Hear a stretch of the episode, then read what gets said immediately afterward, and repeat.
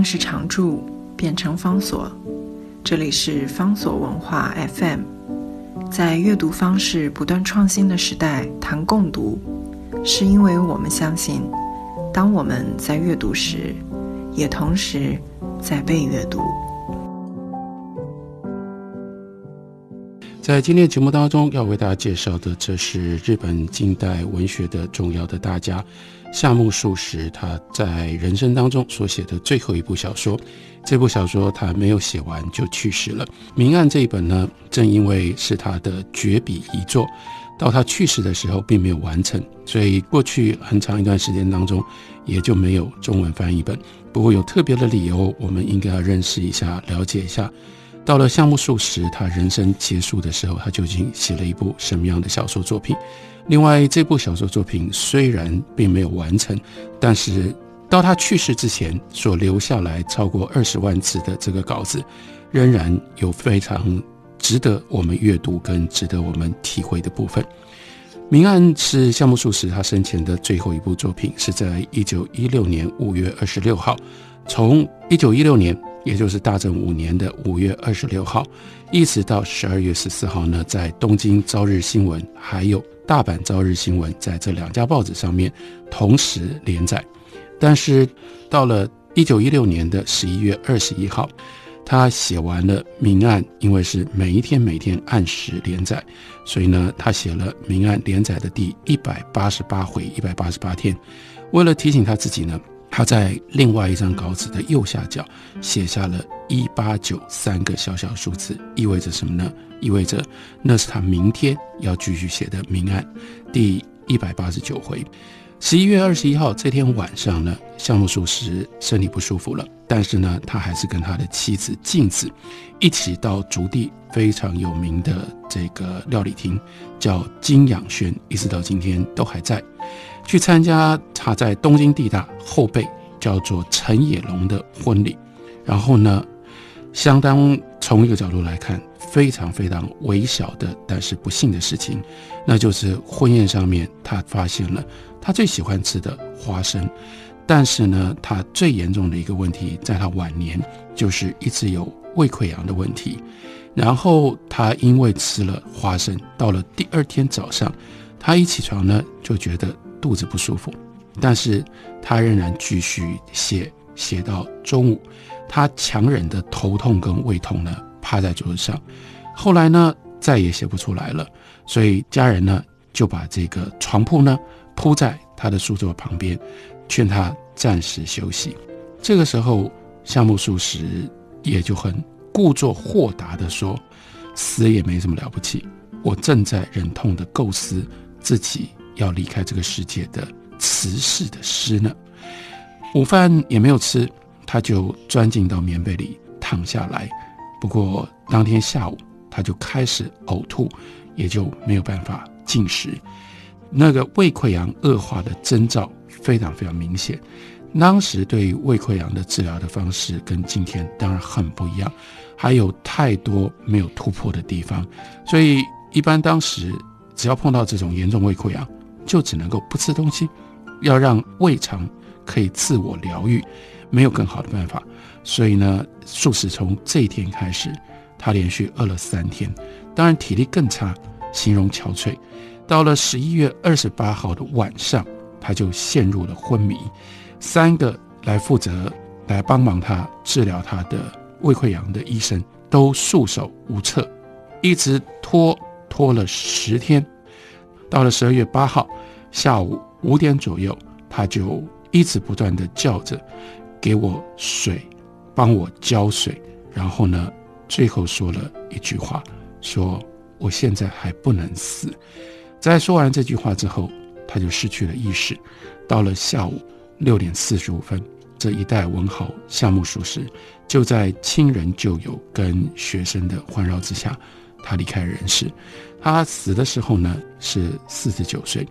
他留下了最后的这句话，叫做“我现在还不能死”。当然，我们在听到这句话的时候，脑袋里面一定会想着，他不到五十岁，当他离开这个人世的时候，一定非常的不甘心。他可以有各种不同不甘心的理由，不过其中一个理由，应该还是在于他的小说没有写完。当时正在写的《明案》连载到一百八十八回，这一百八十八回在葬礼结束之后的第三天，也就是十二月十四号见报了。这也就是他生前留下来最后一回的存稿。这最后一回的存稿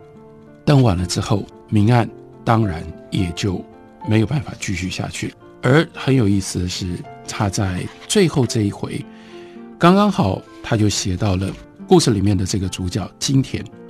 他在一个特别安排的情况底下，去找了去见了他之前的情人青子，然后青子看着他露出了一个微笑，在看到青子的微笑之后，这整部书夏目漱石写完的部分是一个谜，因为他就说金田一面走向自己的房间。一面试图弄懂那微笑的含义，当然，因为写完这句话之后，他就去世了。我们再也不可能知道那个微笑的含义到底是什么。但并不表示《明暗》这部小说，我们就因此没有办法知道夏目漱石想要做什么，因为有很多其他的资料可以告诉我们，包括他的《明暗》这个两个字的书名，书名。明指的是明亮的地方，也就是现实的世界，或者是表面的行为。如果用项目术时他自己最喜欢的分别的话，那就是叫做人情，还是叫人情义理的世界。换句话说，明是表现在外面，表现在外面的时候，我们一般就是照着这个社会的规约，教我们应该在什么样场合做什么样事情，说什么样话，那是明。那至于暗呢？暗是在心里面的，所以我们也可以这样讲：明暗最重要就是要处理知人知面不知心。不管怎么样，你看到别人讲了什么话，做了什么样的事情，你不可能理所当然从明这一部分你就能够探知暗，而明跟暗这样的双重的领域是随时都必然存在的。因此，这个小说就是要揭露，就是要探索。这明暗之间的关系究竟是怎么样？以及，或许在我们今天读这个小说的时候，仍然可以对我们有所帮助，在教我们，在帮助我们如何透过揣测别人的行为，去探知或者是趋近别人内在的想法。当然，也可以换反面来说，那就是在提醒我们，在告诫我们，永远不要把明的当做跟暗的。就是直接的连接，不要把别人表现在外面的行为跟说法，就当作是他内心真正的想法。小说里面给了我们好多好多的例证，让我们知道，在即使是亲人之间，我们以为应该要非常非常亲密的这种关系当中，关系包括了兄妹，包括了夫妻，包括了父子，包括了情人。光是这种最紧密的关系，你都不能够，因为这是你熟悉、天天跟你一起生活的人，所以你就觉得他讲了什么样的话，他做了什么事情，就代表他在想什么。这不是那么简单的一件事情。而且，项目漱石在小说里面，他把这种复杂的行为跟心理之间的连接，又放在一个特殊的社会背景跟社会环境当中。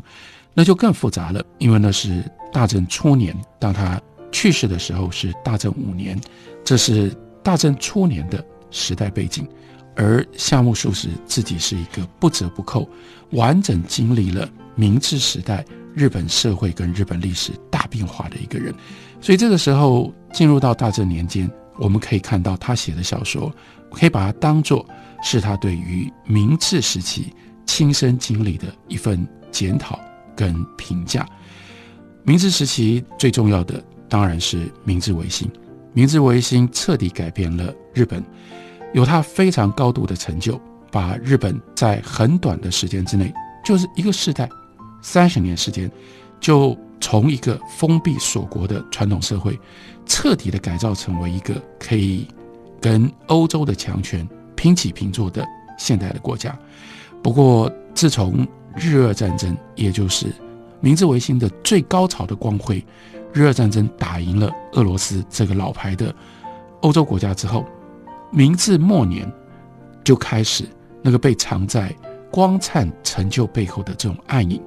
也就变成日本再也无法忽视的一种挑衅跟困扰了。所以《明暗》这个小说在这个意义上面，它又是检讨到底夏目漱石他自己亲身经历的明治维新是一个什么样的时代。所以，另外了解跟读这部小说，我们也要看一下夏目漱石跟明治时期这个时代之间的关系。夏目漱石出生在一八六七年，刚刚已经提到了，在一九一六年他去世了。他出生那一年，刚刚好就是孝明天皇去世，然后明治天皇继位，到逝世的那一年是明治天皇死掉之后的五年。所以我们可以这样讲，从他成长到他活跃的这时间，都落在明治时代。所以夏目漱石是一个不折不扣的明治作家。夏目漱石他成长在这个日本，用超快步调变化的明治维新的潮流。从小时候到十五岁，那仍然是一个非常传统的一个社会，所以他受的教育仍然以汉文作为基础。但是十五岁之后，